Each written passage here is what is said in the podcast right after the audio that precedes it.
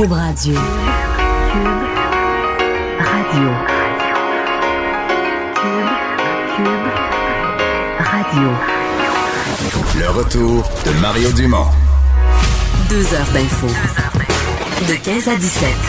Il provoque et remet en question. Il démystifie le vrai du faux. Mario Dumont et Vincent Dessureau.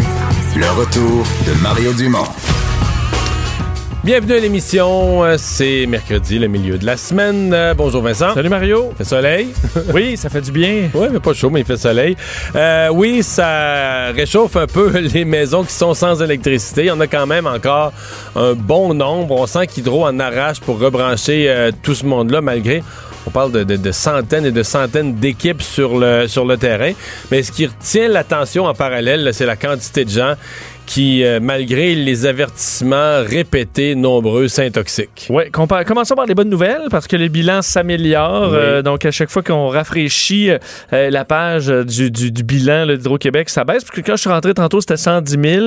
Et là, on, selon les chiffres les plus frais, là, on, a, on est à 95 000. Mais cette nuit, ce que j'ai compris en parlant au porte-parole d'Hydro ce matin, c'est qu'ils n'ont rien gagné. Ils en Il y a ont eu des nouvelles pannes. Ils en ont rebranché 30 000, puis il y a eu 30 000 nouvelles pannes à cause des branches qui cassaient par le vent puis qui allaient faire d'autres bris. Là. Fait Oui. qu'ils sont arrivés un matin puis ils étaient, ils étaient au Il est même au même point. Ça doit être euh, dé- déprimant Ouais. un petit peu. Euh, bon, on sait que la Nodière, les Basses-Laurentides, la- Laval sont les coins les plus, euh, les plus touchés. Euh, on parle de 500 équipes quand même qui sont déployées sur le terrain. Ce même scénario, on en parlait hier. là. donc, les, les, les employés d'Hydro qui sont dans des régions moins touchées qui ont convergé vers là-bas. On a de l'aide du, du Vermont aussi. Il, bon, il y a des centres d'hébergement pour les gens qui sont touchés et qui ne peuvent pas rester à la maison.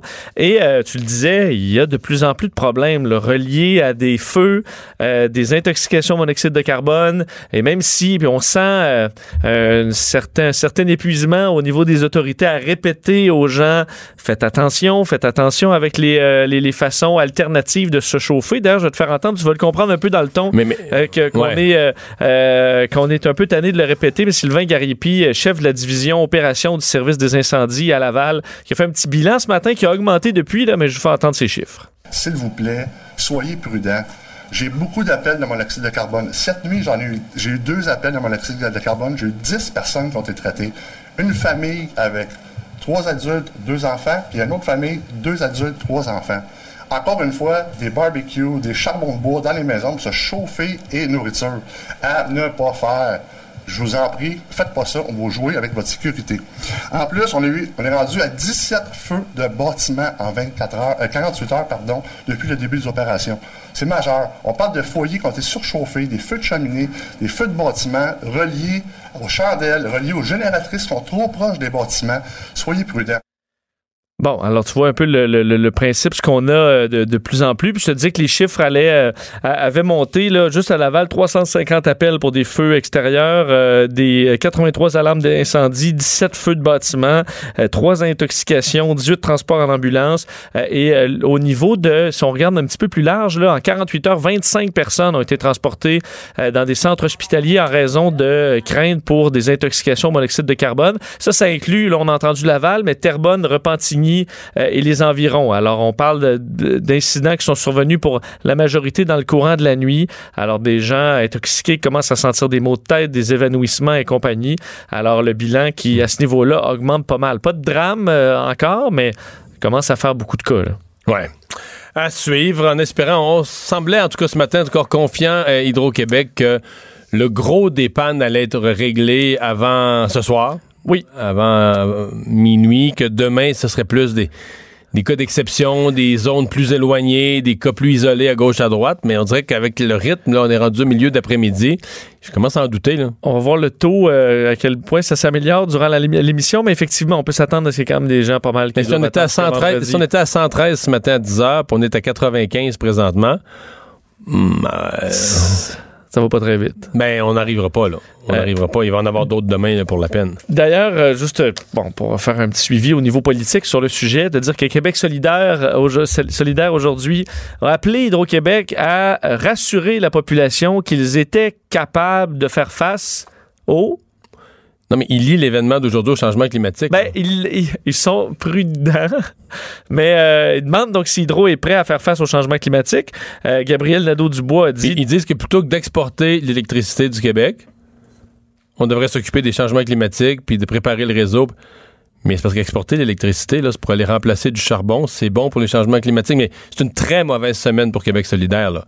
C'est qu'hier, si on veut, si on veut parler d'eux, là, hier, euh, il y avait par rapport à tous ceux qui veulent ne pas respecter les lois du Québec, là, les, commissions scolaires ou les villes qui parlent de désobéissance civile, le chef du PQ, euh, Pascal Bérubé, a parlé d'une motion sur la partition. Puis au nom des causes autochtones, Québec solidaire qui prétend être, moi je pense que ce parti-là n'est pas souverainiste, c'est pas des souverainistes sérieux, mais ils sont allés à l'encontre de l'avis de tous les experts, de tout ce qui a été dit, et ont ouvert la porte à la partition en disant non, pour les questions autochtones, il faudrait inclure dans la motion les questions autochtones. Parce que Québec solidaire, c'est toujours la même affaire. Là, ils votent, mais disons, mais c'est jamais exactement ça qu'ils ont dit, ou c'est jamais exa- faudrait toujours, on, comprend jamais totalement. Il y a une motion de 3-4 lignes, mais là, ils votent pas pour, ils voudraient rajouter une phrase. Mais là, on n'a pas compris leur intention réelle, mais parce que l'effet, là, t'as une motion sur la partition, puis t'es pas pour parce que tu voudrais inclure les affaires autochtones ben c'est que tu es ouvert à une forme de partition. C'est que tu es prêt à aller Puis là, aujourd'hui, l'affaire d'Hydro, j'ai trouvé que c'était déconnecté terriblement de la réalité. Mais, en même temps, c'est... Peut-être qu'ils sont sûrement représentatifs de quelqu'un. Des fois, tu as l'impression que t'as Des fois, j'ai l'impression au Québec que je suis tombé endormi, puis que je me réveille, puis qu'il y a une partie du monde qui sont qui ont vu d'autres choses, qui ont vu un film que j'ai pas vu, qui sont qui vivent ailleurs, complètement, qui sont... Mais celle-là, j'avoue que c'est bon. Pas exporter notre électricité, pourquoi? Alors que ça, c'est la plus belle mesure, la plus belle contribution que le Québec peut faire pour Oui, c'est un changement majeur. Si on, on parle du charbon euh, aux États-Unis, c'est c'est ce qu'on peut Ben oui. faire de plus rapide. là. Ben, parce que le charbon, c'est la pire source d'énergie, on la remplace par notre électricité propre. Mais en même temps, ce que ça me dit, c'est qu'il parle de. tu sais, Demain matin, là, François Legault aura un nouveau projet de barrage, puis Québec solidaire serait contre. Je cacherais mes culottes. J'ai hâte de. Je- je serais tellement curieux de voir ça, un nouveau projet de barrage, puis après toute cette. Fait taper les. le- le- le- le- Oui, puis d'être pro, euh, je veux dire, euh, subvention pour les véhicules électriques et tout ça. mais tu dis, Ouais. OK, mais si on change tout le parc automobile euh, nord-américain, l'électricité, là. ça prend de l'électricité. Mais ça va une compte aussi. Ben, c'est parce que si l'électricité est remplacée par l'électricité sale, on n'est pas plus avancé. Mais ça, c'est la beauté Bon. d'être contre tout. Là, tu sais. T'es- t'es- quand t'es pas au pouvoir, t'es contre tout. Là. T'es contre les projets qui font de l'électricité, mais t'es contre le pétrole, t'es contre tout. Parce que Gabriel Nadeau-Dubois disait donc euh, qu'on voulait un portrait de la situation qui permettrait de savoir si le réseau électrique québécois était prêt à faire face aux bouleversements climatiques qui vont se multiplier dans les prochaines années.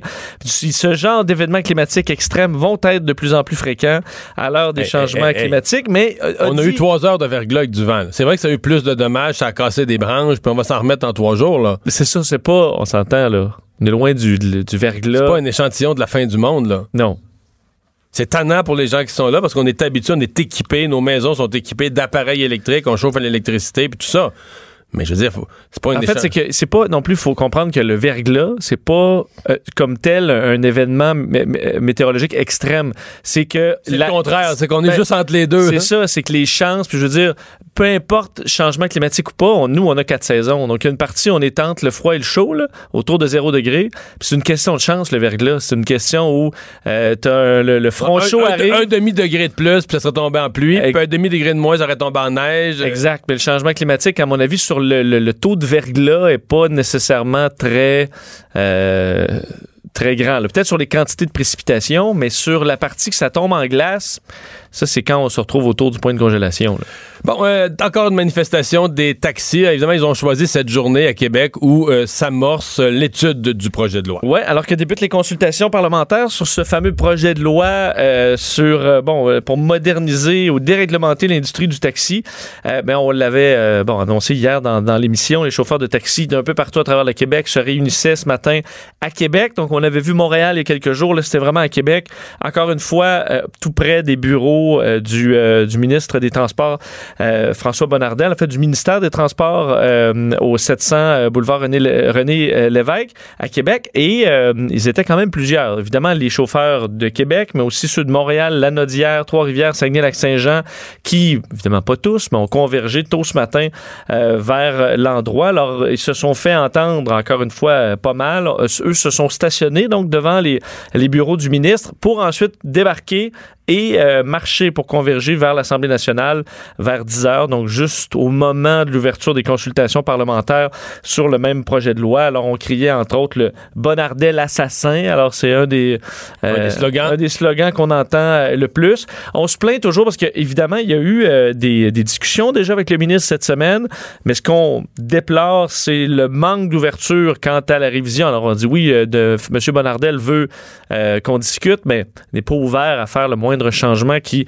euh, eux, est vital selon eux parce que l'évaluation du prix des permis est très différente. Là. Évaluation à 1,3 milliard alors qu'on parle de compensation de 500 millions. Ouais, mais le, le gouvernement prétend pas compenser tout le monde, puis pour surtout pour, pour une valeur de permis qui est, tu sais, la mesure du 1,3 milliard là. C'est que là, tu prends la valeur au sommet qu'elle a atteint. Là. Mettons, pendant, euh, je sais pas, un mois ou un an, il y a un moment où les, les prix ont atteint un sommet. Puis là, tu prends un Polaroid de ce moment-là, puis c'est ça que ça vaut. Mais tu sais, toute chose, mettons, des actions ou toute chose dont le prix fluctue, qu'est-ce que ça vaut vraiment? Mais c'est sûr que c'est dans la fluctuation. euh, tu prends le Polaroid, OK, la journée que c'était à son plus haut prix, mais là, tu ah, ça vaut ça. Ça vaut ça. Ça vaut plus ça aujourd'hui, là, déjà. Avec la...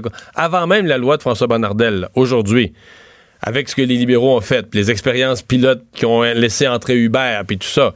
Puis Uber, maintenant, qui est régularisé, qui paye ses taxes, mais qui est dans le marché, les permis valent déjà beaucoup moins. Là. Certains disent qu'ils ont coupé de, de 40% 50% C'est pour ça que c'est la valeur T'as choisi quand dans le temps la valeur? Parce qu'il y a même quelqu'un qui le payait 200 000, il dit, ben, ça vaut pas 200 000, là, on se payait il y a quelques années 100 000. prix. Ouais. Donc c'est une valeur que- qui fluctue. Ouais, mais à cette époque-là, ils se disaient, ben, s'il est passé, passé de 100 000 à 200 000, ils faisaient le calcul, ben, si je le revends dans 10 ans, il va valoir 250. Il y avait, évidemment, c'est jusqu'à- ça, c'était vrai jusqu'à temps qu'une nouvelle concurrence entre dans le, dans le marché, puis que le public, euh, que public adhère. D'ailleurs, François Bonnardel a lancé aujourd'hui un site web pour les chauffeurs qu'il qualifie en gros de mal informés.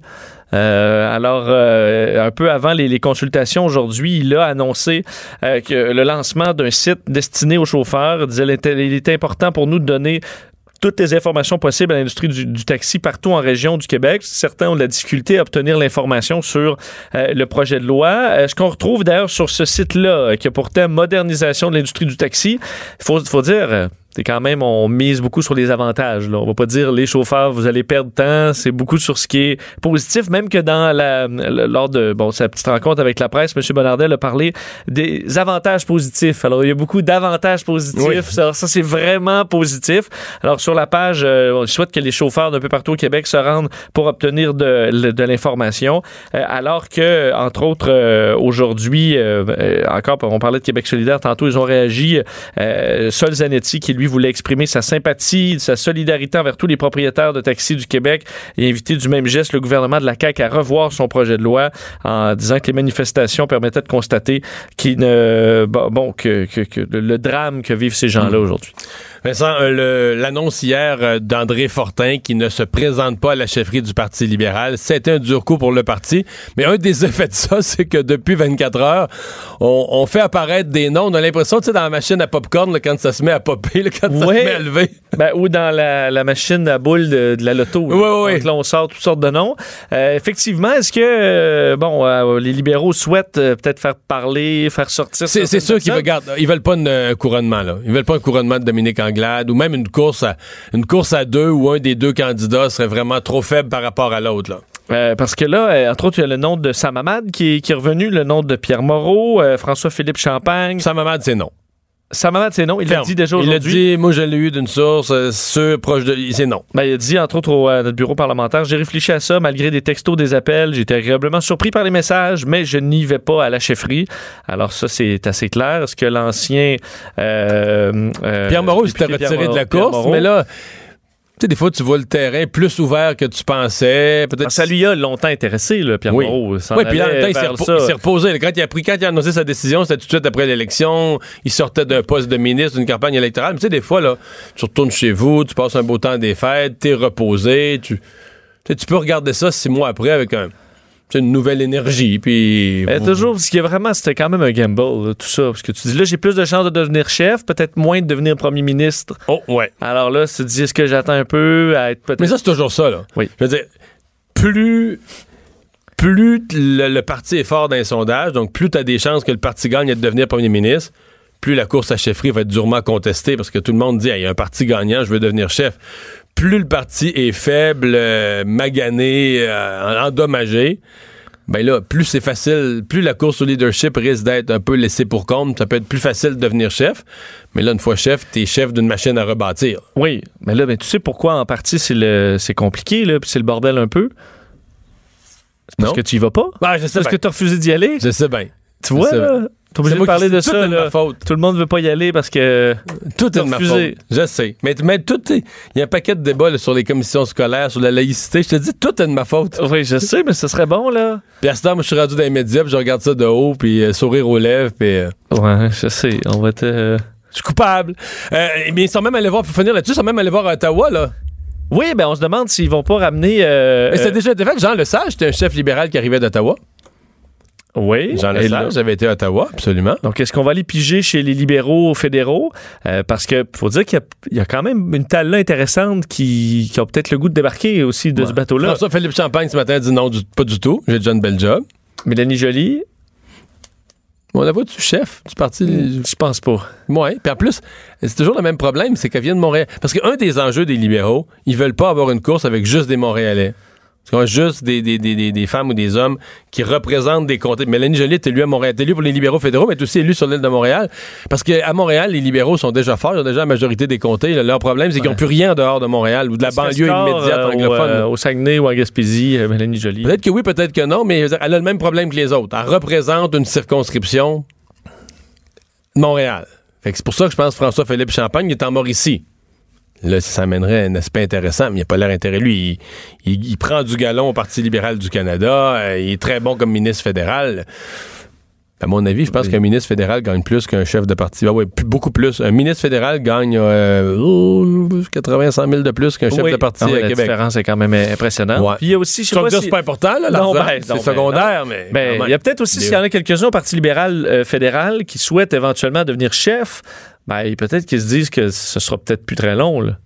Ouais, mais le- ça, c'est l'autre problème. Si- C'est ça, s'ils gagnent à Ottawa, ils restent ministres importants. S'ils perdent à Ottawa l'automne prochain, parce que je pense qu'ils feront rien avant l'élection fédérale, s'ils perdent, mais là, ils perdent un petit peu de valeur aussi, là, si Oui. tu perds ton élection. Enfin, euh, le maire d'Amstead, qui aujourd'hui a provoqué encore toutes sortes de réactions, mais en fait, ce qu'on avait peut-être pas vu venir, c'est que même le premier ministre du Canada s'en est mêlé. Oui, euh, donc des réactions euh, qui, qui se poursuivent puis qui se demandent pas en termes de, de vigueur parce que c'est ça- c'est arrivé quand même tôt cette semaine. On se dit est-ce que ça va s'essouffler? Puis jour après jour, plusieurs sont sortis pour d'un dénoncer les propos et aussi réclamer des excuses ou dans certains cas carrément la démission euh, à la suite des propos du maire d'Amstead, William Steinberg, qui avait euh, bon euh, accusé le, le projet de loi sur la laïcité de de bon d'insister- en fait d'être carrément du nettoyage ethnique. Alors bon, euh, de un là, pour com- commencer dans les réactions au niveau euh, du le- bon le provincial, euh, aujourd'hui Pierre Arcan, euh, le chef intérimaire du Parti libéral, a voulu non, bon, non seulement dénoncer les propos, mais en même temps envoyer une petite pointe à la CAQ en disant que ce que la CAQ fait au Québec de façon générale incite à ce genre d'excès. Alors euh, bon, on voulait envoyer une, une petite pointe comme ça, mais Ouais. sinon il dit si j'étais à sa place, je, réfléch- je réfléchirais à mon avenir. La classe politique, bon, on sait, euh, réagit euh, unanimement au, au Québec, euh, de demander de retirer ses propos, ce qu'il a refusé pour l'instant de faire. Du Et il l'a refusé à nouveau il y a quelques minutes là, à notre collègue Yves Poirier, qui était, je pense qu'il était carrément rendu chez lui, là, à sa, à sa résidence. Et du côté de Justin Trudeau, ben, lui-même a réagi également, qui lui, évidemment, contre ce projet de, de loi. On l'avait entendu quand même assez virulent, mais ça, ça va trop loin, même aux yeux du premier ministre Justin Trudeau. Il faut faire, faut faire attention de ne pas aller aux extrêmes. Il y a assez de substance dans ce débat pour l'avoir de façon raisonnable. Euh, il a demandé à- au maire d'Amstead de s'excuser. Il y a un danger de dérapage. Euh, non, ça, c'est euh, à la suite le Pablo Rodriguez aussi qui a réagi, ministre du mul- multiculturalisme, disant qu'il y avait un danger de dérapage et tous les politiciens ont le rôle de calmer le jeu et d'unir la population et non pas de la diviser. Alors, des réactions quand même qui se multiplient, puis une pression qui euh, s'ajoute de plus en plus sur le maire d'Amstead, mais qui ne bronche pas. Non, et s'ajoute à tout ça une plainte à la commission municipale du Québec contre le maire William Steinberg. Euh, plainte déposée par un citoyen, Jean-François Racine, à qui on va parler tout de suite. Bonjour, Monsieur Racine. Bonjour, M. Dumont, vous allez bien? Oui, quel est le sens de votre plainte? Ben, la sens de la plainte, euh, je vais vous, vous, vous mettre en contexte. euh, quand Mme Cathy Wong, la présidente euh, du Conseil de la Ville de Montréal, a décidé de porter plainte euh, il y a deux semaines euh, contre Mme Chan pour ses propos islamophobes, ça a fait beaucoup réagir euh, à Montréal et un petit peu partout. Et par la suite, quand on a vu vendredi dernier euh, les propos du maire euh, du maire de Hampstead, M. Steinberg, euh, qui clarifiait et qui, qui, qui classait carrément euh, euh, la loi 21 sur la laïcité de nettoyage ethnique, euh, il n'y a pas vraiment de politicien qui est sorti sur le coup un petit peu. Ça a été un petit peu vague. Tout le, le week-end, ça s'est enflammé sur les réseaux sociaux. Là, dimanche soir, euh, je me décide d'envoyer euh, un email à la présidente du conseil d'agglomération, euh, Manon Barbe, qui est chargée euh, des municipalités liées à Montréal comme Amstead. Et la réponse a été euh, assez bref et assez directe. Non, mais trois petits points, c'est n'importe quoi. Donc de là, le lundi matin, j'ai décidé d'envoyer euh, un communiqué de presse pour dénoncer tout ça. Est-ce que c'est dans les mandats de la commission municipale? Généralement, on voit plus la commission municipale lorsqu'il y a euh, mauvaise administration, malversation, vraiment dans les dossiers d'affaires municipales. Est-ce que la déclaration d'un maire sur un autre sujet pourrait, selon vous, être couverte par euh, le, le- le champ d'intervention de la commission? Ben, Madame Wong a fait la demande qui est présidente du Conseil de la Ville de Montréal. Donc, si elle l'a fait, euh, ça, je me suis fié sur Madame Wong aussi, que je suis en contact avec elle. Euh, Selon moi, euh, c'est, ça va être assez direct et, et probablement que la commission euh, risque de partir une enquête. Où est-ce que ça peut aboutir? Ça, euh, ça, Dieu le sait pour le moment, mais... euh, Mais Mme Wong, donc la présidente du conseil municipal, vous soutient dans votre démarche. C'est ce que vous laissez entendre, là? Ouais, ben parce qu'au départ, euh, j'avais communiqué avec Mme Wong pensant qu'elle, elle pouvait sévir, mais vu que c'est une agglomération de Montréal, c'était pas elle était pas présidente du même conseil. Donc, euh, elle m'a répondu par la suite quand elle a vu que je faisais mes démarches, parce que je, dé- je vais souvent à l'hôtel de ville de Montréal débattre euh, des, des, des sujets d'actualité municipale et tout. Euh, on a pu me voir pour le drapeau du Québec à Montréal. J'ai été questionné sur la mairesse euh, euh, au mois de- au mois d'août dernier. Et, euh, et- et exactement, donc je suis quand même assez connu à Montréal et euh, elle est rentrée en, co- en contact avec moi pour justement me dire que, que c'était bien la démarche que je faisais, qu'elle comprenait, que, que c'était normal et que c'était dans un, un bon sens pour elle-même là d'aller dans, dans cette direction-là. Là. Vous parlez d'être connu à Montréal et de vos interventions. Vous savez que présentement, là où on se parle sur les réseaux sociaux, il y a des gens qui, qui, qui font circuler des photos de vous ayant participé à des activités euh, liées à des groupes d'extrême droite, liées, à la meute. euh, euh, Ah, Qu'est-ce oui. que vous qu'est-ce que vous avez à nous dire là-dessus? Ben, si c'est pas complètement faux, vous avez la chance de le dire. Là? Non, ben moi honnêtement, j'ai jamais eu aucun lien avec la meurtre ou n'importe quel groupe euh, d'extrême droite. Le seul lien qui peut être fait, euh, ça a été euh, durant euh, un bref moment de trois mois. Ça fait d'a- d'ailleurs plus longtemps que je ne suis plus avec eux autres que j'ai été avec eux autres. Ça a été l'Union patriote de Montréal qui était au départ supposé d'être un parti municipal. Et en voyant les circonstances qu'on voyait à Montréal, qu'on n'avait pas de parti un peu indépendantiste différent, c'est juste des partis fédéralistes, j'ai vu un bon sens de vouloir me lier à eux autres. Mais comme je vous dis, ça a duré trois mois. hein. donc, euh, ça a été assez vite pour moi que j'ai vu que c'était vraiment pas la place que j'étais et je ne suis vraiment pas du côté extrême de la droite. Je me sens beaucoup plus centré et c'est justement pour ça que même dans ma lettre que j'ai déposée, c'est pour avoir une égalité et une justice pour tous les citoyens de Montréal. Parce qu'en dénigrant, tu sais, en- en- si on, on dénonce juste un, côté, ben on dénigre l'autre côté automatiquement, même si on dit qu'on fait pas ça, puis qu'on on, est contre les racistes, on est contre ci. Tu Vous comprenez ce que je veux dire? Euh, C'est euh, c'est bon d'être égal et de pouvoir euh, vous pouvez être juste avec tout le monde hein euh, on est plein de communautés juste nous dans mon secteur moi je suis vice-président sur une fondation de, l'école on a 150 communautés à l'école là euh, je serais pas là si je serais un raciste puis je serais de l'extrême droite vous comprenez ce que je veux dire là? Euh, do- donc, vous étiez, vous d'accord avec l'expulsion de la conseillère Anjou, mais vous pensez qu'il y a un deux poids, deux mesures de la façon dont on traite le dossier de M. Steinberg? Ouais, ben exactement, parce que même quand on voit, euh, moi lundi quand j'ai sorti à midi, M. Poirier, votre collègue, était à l'hôtel de ville de, de la salle, il y avait aucun élu qui avait encore sorti. Tout le monde l'a sorti le mardi. On dirait qu'ils ont vu quand je suis sorti, ils ont décidé de sortir par après, par la suite. Et là, même Justin Trudeau est rendu qui est sorti, même si on sait même pas qu'est-ce qui a rapport avec ça, même qu'est-ce que le, le, le député fédéral faisait à cette réunion-là. Là. Ben, on va surveiller ça. Qu'est-ce qui euh, advient de cette, euh, de cette plainte à la commission municipale? Merci, M. Racine. Merci à vous, M. Dumont. Euh, bon. Il dit, faut prendre sa parole. Là. Moi, j'ai pas de preuves. Je- ça circule sur les réseaux sociaux. Je pouvais pas pas y poser la question. Il y a des gens qui mettent des photos de lui ou dans des.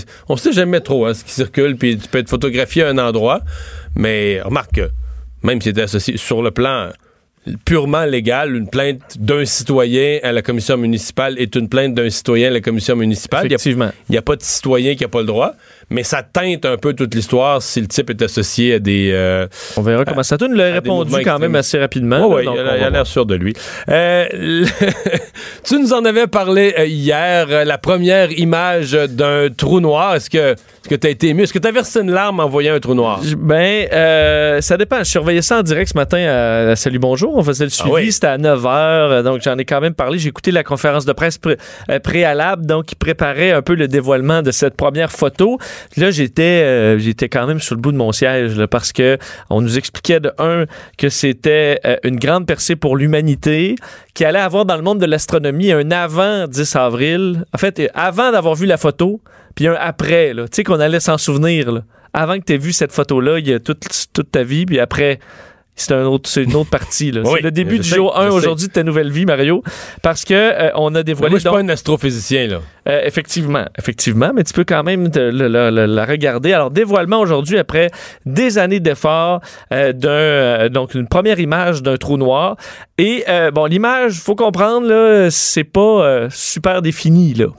Un cercle orangé. Mais je vais te dire, moi, on, Flou. voit- on- écoute, on, on sait pas ce qu'on voit quand on est un profane, mais on voit plus quelque chose que j'aurais pensé quand même. Je pensais qu'on verrait rien, qu'on verrait quelques points. du noir euh, quelques points. Mais on voit quand même, non, mais il y a une image précise, il y a un rond coloré. On peut, euh, on peut comprendre que ça, ça fit un peu avec les images qu'on avait d'un trou noir. mais, mais j'ai peine à saisir tout ce qu'on pourra, sur le plan scientifique, déduire de ça. Là. Exact, parce que c'est sûr que c'est une mine d'or d'informations pour mieux comprendre les trous noirs. De un, euh, un Mieux des- comprendre l'origine de l'humanité, quasiment. Ben, de la- de la- en fait, pas de l'humanité, mais du système solaire puis de, Oui, de l'univers. Ce qui est fou, entre autres, c'est que aujourd'hui, ça permet de confirmer ce que Albert Einstein a dit en 1915, euh, alors que lui avait, euh, bon, prouvé mathématiquement l'existence des trous noirs. Tu, sais, tu l'imagines, là, en 1915, là, avec ses équations, là.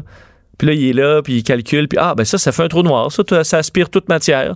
Mais je veux dire... euh, il est un- toi, une tierce personne, tu la regardes, puis tu dis, ouais. Ouais. Est- Qu'est-ce qu'il a mangé à matin? C'était-tu euh, avarié? En même temps, t'es pas capable de trouver l'erreur dans son calcul, Non, là, mais ça. tu Ça dis... fait, effectivement, à un moment donné, ça fait égal, puis ça égale rien, ça égale que ça absorbe toute matière. Je sais pas comment ça peut arriver à ça, mais Einstein, ça montre quand même que c'est une personne d'exception parce que on arrive plus de 100 ans plus tard avec une confirmation visuelle que sa théorie de 1915 Alors- de la alors relativité existe. Alors que Copernic, Galilée, qui ont, qui ont avancé que la Terre était ronde, Ouais, on- ça n'a pas encore été prouvé encore.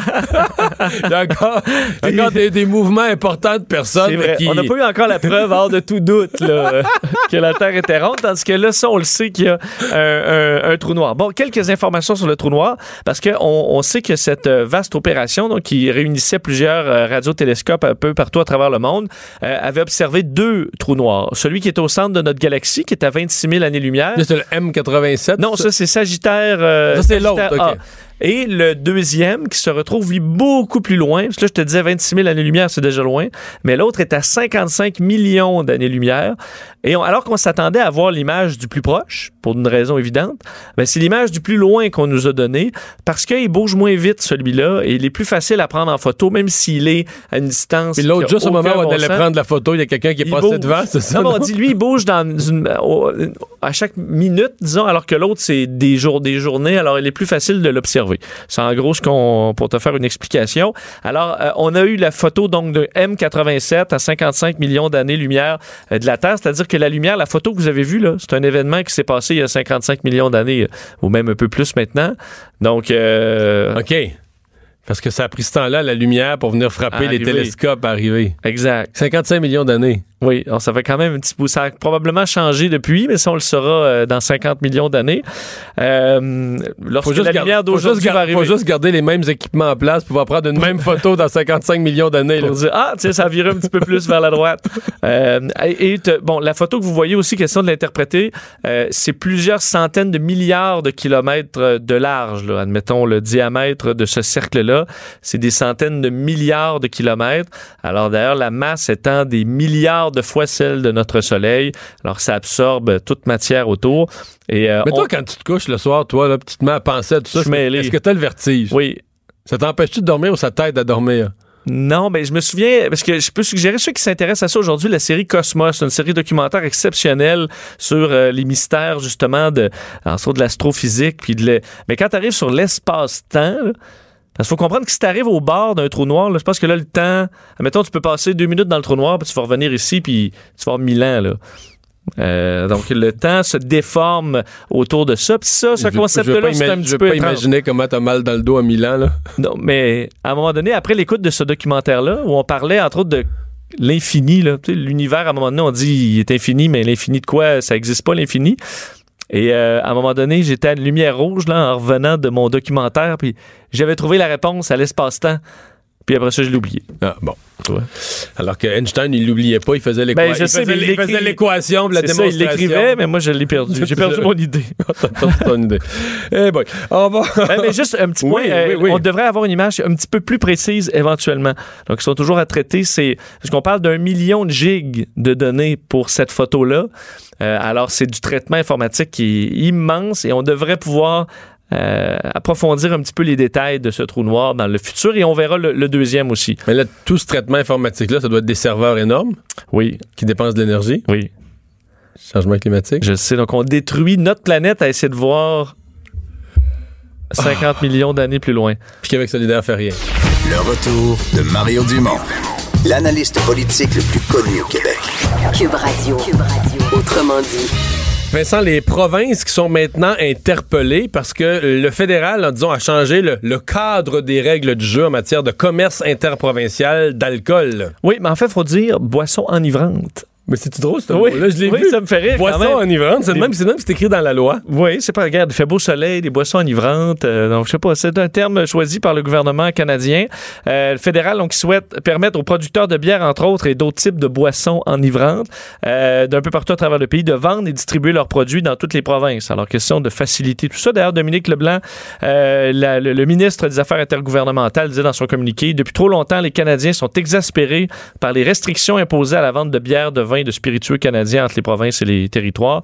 Alors, euh, faudrait changer les choses.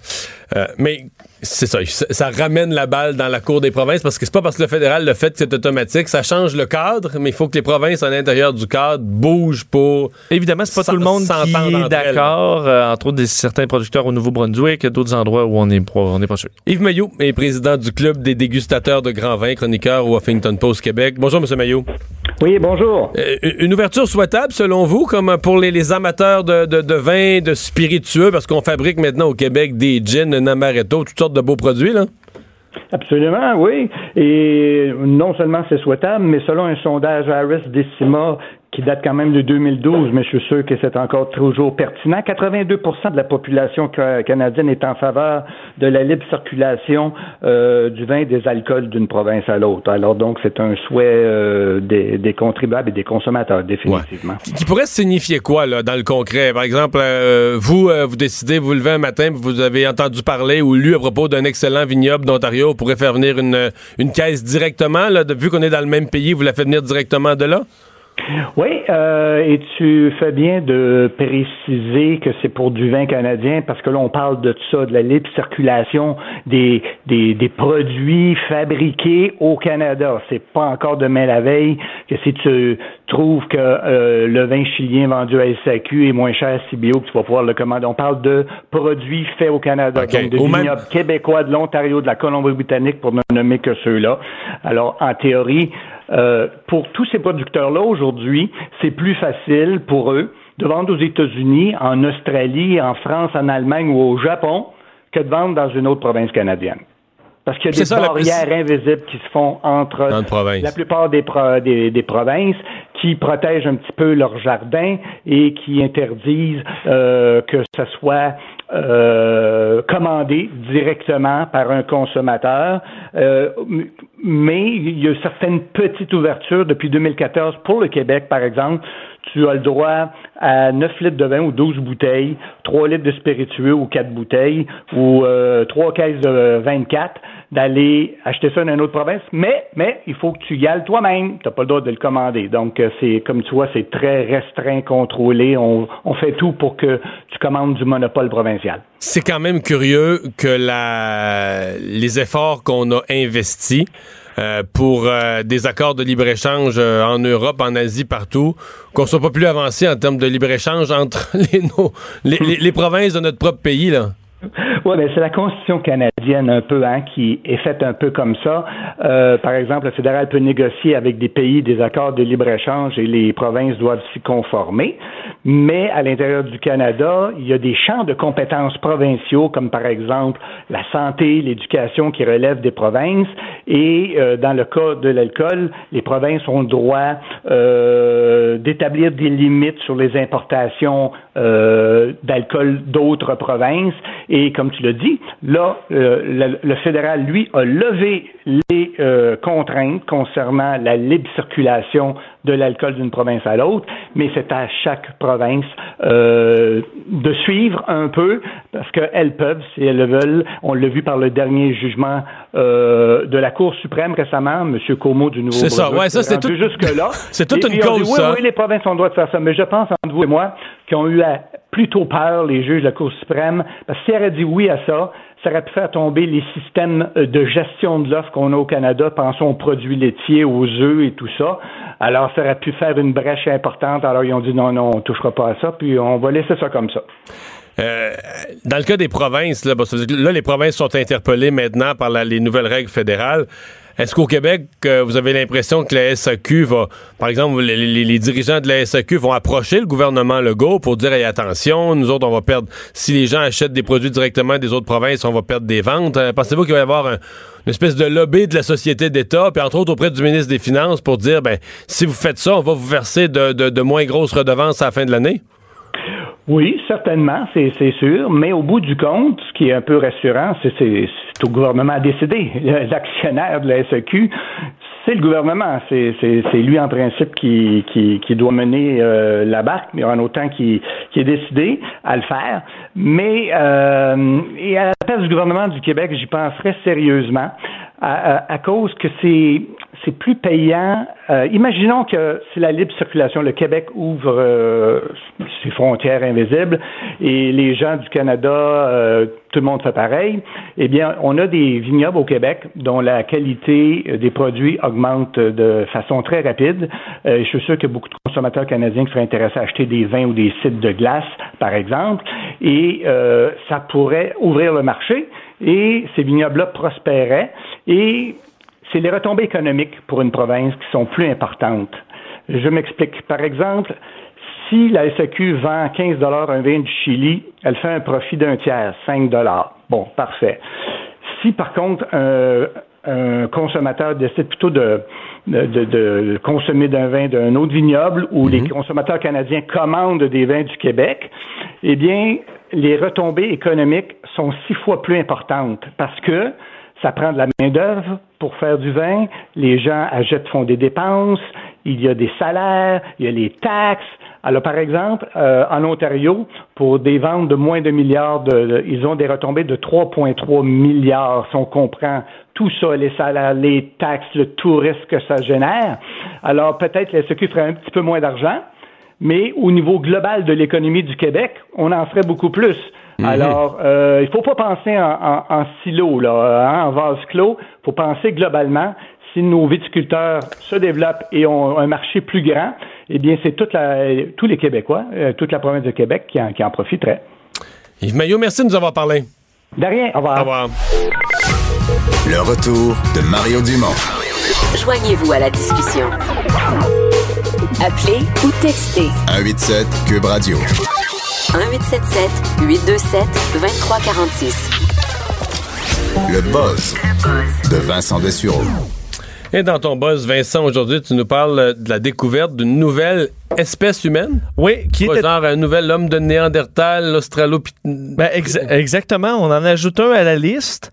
Euh, après l'Homo sapiens ou l'Australopithèque, on ajoute le Homo lusonensis. Euh, qui a été découvert euh, sur une île euh, aux Philippines. Je suppose que c'est l'île de Luzon. Exactement. On voit que tu connais bien tes Philippines? Oui, quand même. Je Es-tu connais allé bien à. Luzon? Non, je suis jamais allé aux Philippines. Non? Qu'est-ce que tu peux nous dire de l'île de Luzon? Peu de choses. Peu de choses, mais bon. tu Sûrement luxuriante parce que c'est un coin du globe, il n'y a pas beaucoup de désert. Effectivement, on a, il a découvert, découvert 13 fossiles, euh, donc de, de, de- ben, d'humanoïdes, en fait, avec des, avec caractéristiques morphologiques qui étaient singulières et uniques. Donc, normalement, on- lorsqu'on retrouve comme ça des restes, euh, on, on est capable d'identifier à quelle branche qui, euh, de, de l'humain euh, ça, ça a appartenu. Et dans ce cas-là, on est incapable de trouver parce que ils représentent des caractéristiques ben, d'un unique ou qui appartiennent des fois à l'Australopithèque, des fois à l'Homo sapiens. Euh, on dit bon qu'il était petit si on juge par la taille de ses dents, ce qui n'est pas nécessairement une confirmation, mais ce qui semble que Mais les êtres humains étaient tous plus petits à l'époque.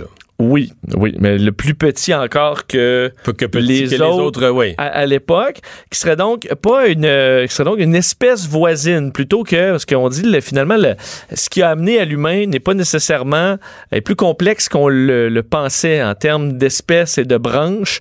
Euh, on n'est pas c'est pas une évolution continue là qui, est, qui a amené du qui je du singe lire, pour s'en venir à euh, nous. je viens de lire là-dessus beaucoup, là, un livre sur. C'est vraiment complexe. Puis des civils. Parce que c'est des, comme des.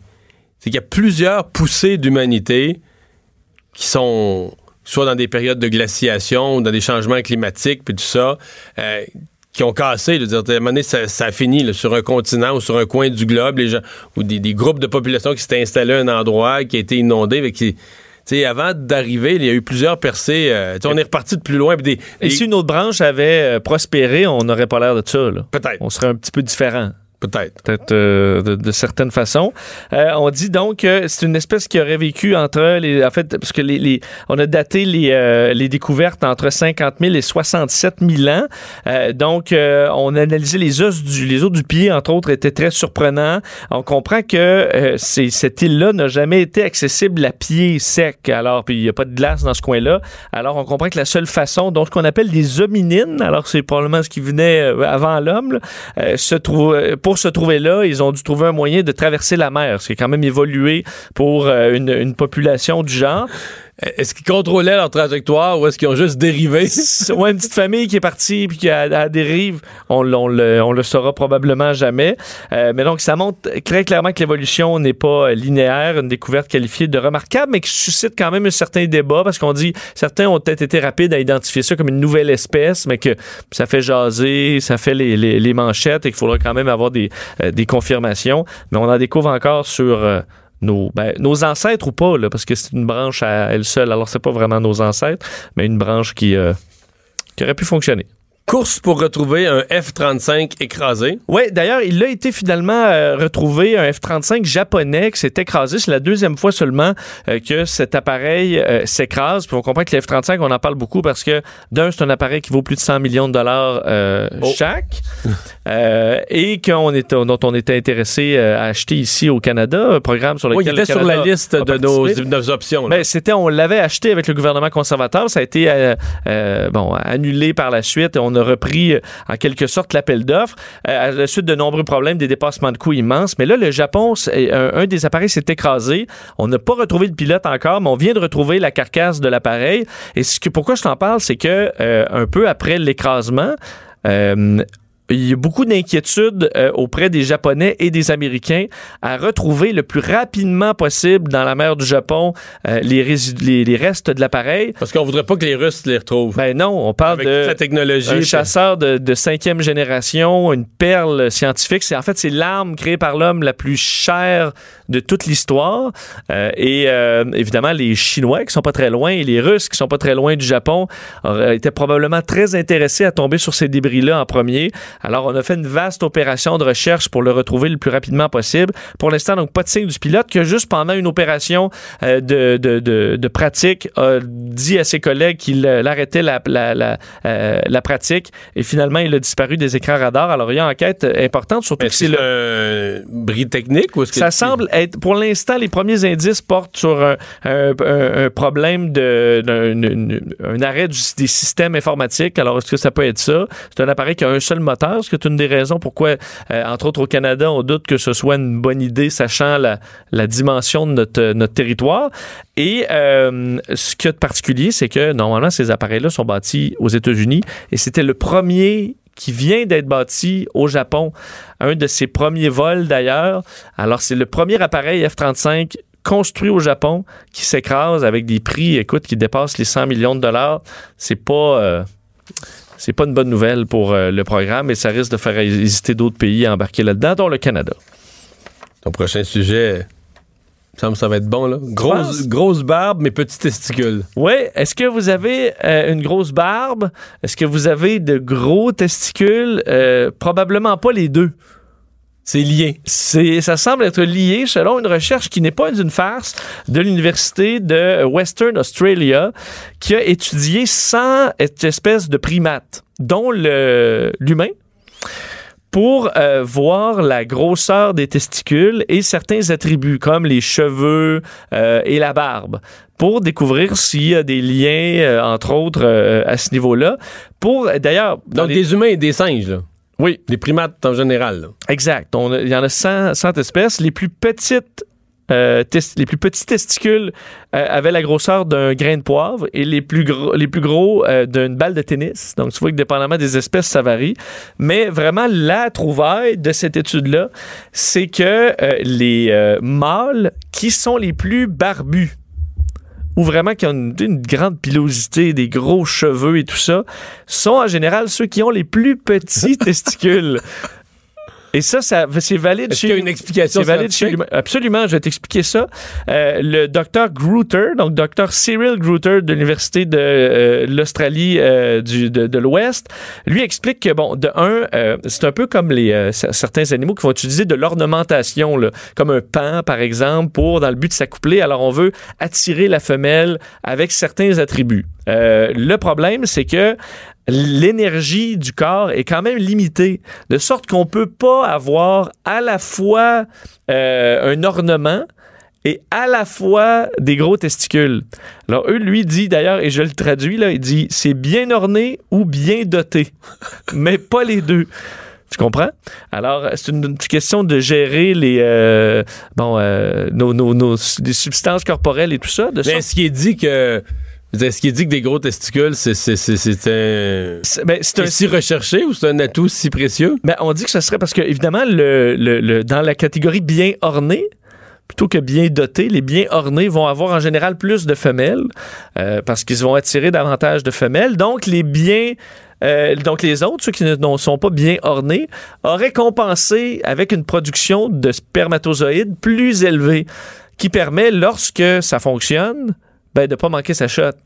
En gros, tu comprends un peu le, le- le principe sur des milliers d'années d'évolution.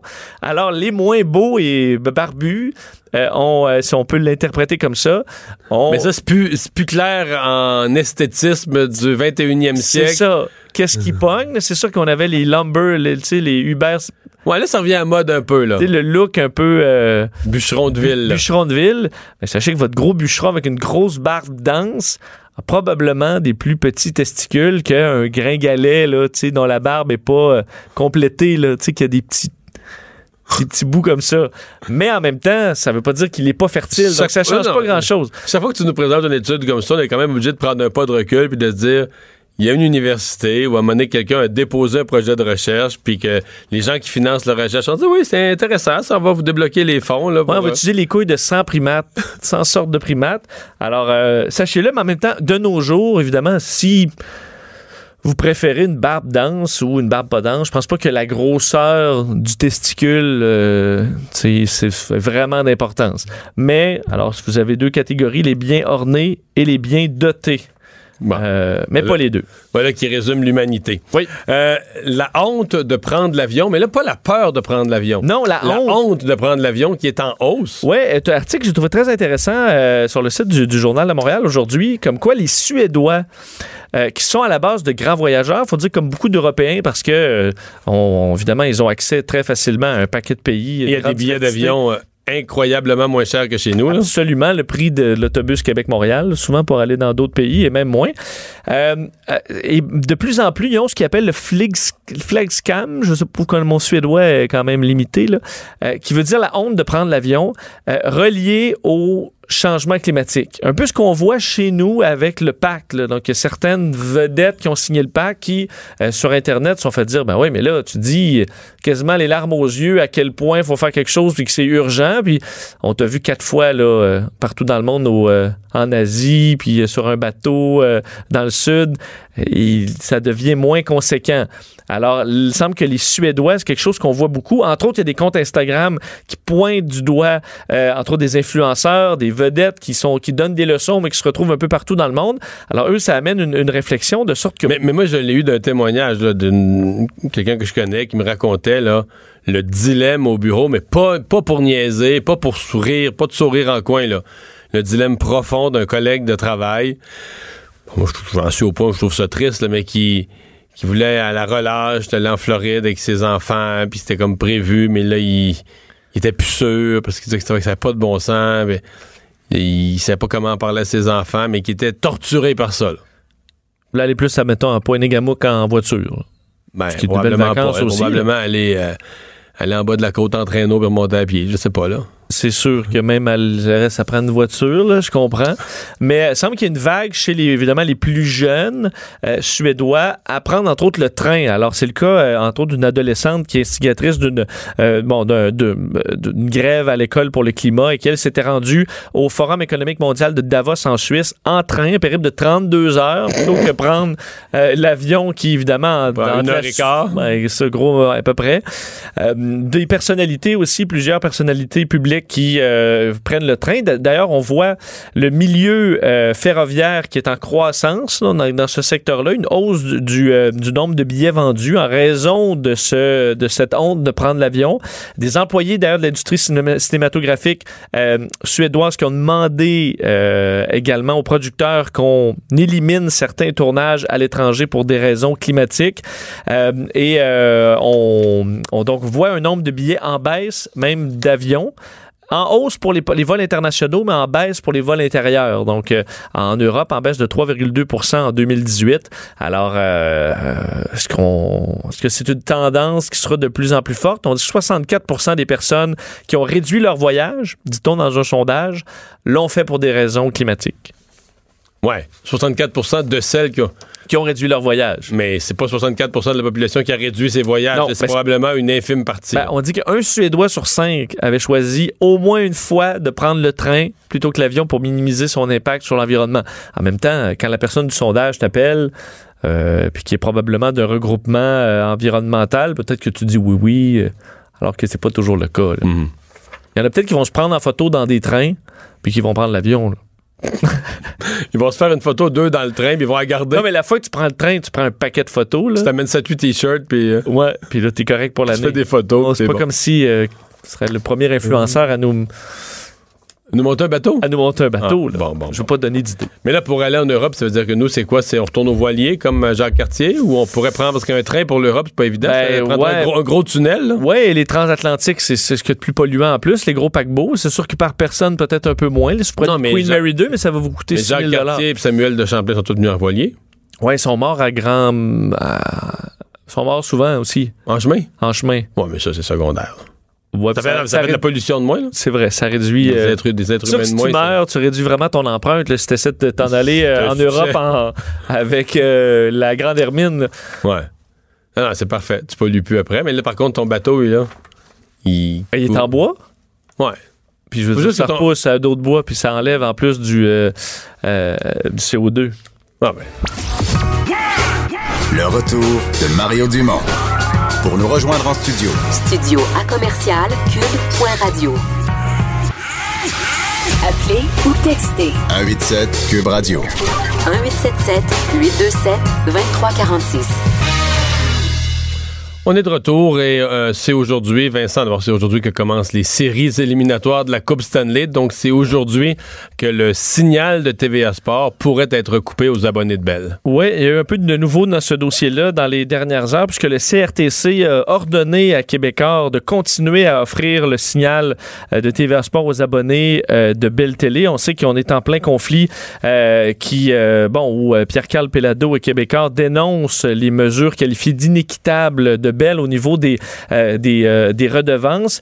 Et euh, le Conseil de la radiodiffusion et des télécommunications canadiennes qui avertit donc qu'il est prêt à, utiliser les moyens à sa disposition pour appliquer sa réglementation parce que dans ce, dans, dans, ce dossier-là, on parle d'une décision exécutoire puisque la réglementation en cas d'un différent là, entre deux entreprises comme ça de programmation, l'entreprise doit continuer à fournir ses services de programmation à l'entreprise de distribution et que l'entreprise de distribution doit continuer à distribuer ses services au même tarif et modalité qu'avant le différent. Ce qu'on appelle la règle du statu quo.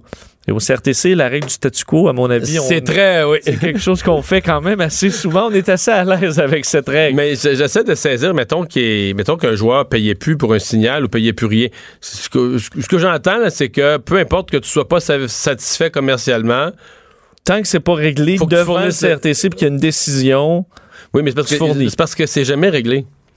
Moi, ce que je comprends, c'est que ce n'est ça, cette histoire-là, cette belle-là, nous autres, le public, on en entend parler, mais ça fait des années que ça négocie, ça fait des années que Bell tient tête, puis que le CRTC tranche pas.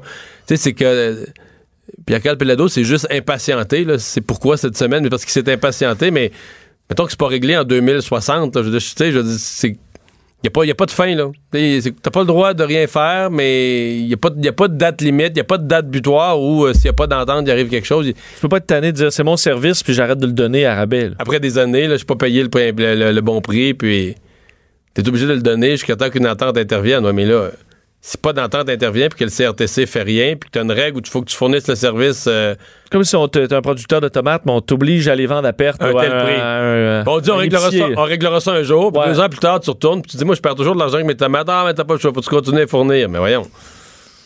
Alors, euh, à suivre, vous faire entendre, entre autres, un extrait de, Pierre-Carl Pelado aujourd'hui, mais évidemment, qui lui martèle et dénonce le fait que, le, que Bell offre dans son forfait le plus populaire euh, la chaîne RDS, mais euh, que pour la chaîne TVA Sport, on doit payer 14 dollars supplémentaires, ce qui n'est pas le cas de leur côté. Alors, une, une injustice, et Pierre-Carl Pelado qui rappelle que lui, ce qu'il veut, dans le fond, c'est la juste valeur pour le service. Ça fait des années que nous disons au CRTC et que nous disons à Bell également aussi et surtout que nous souhaitons avoir la juste valeur. Pas plus, pas moins.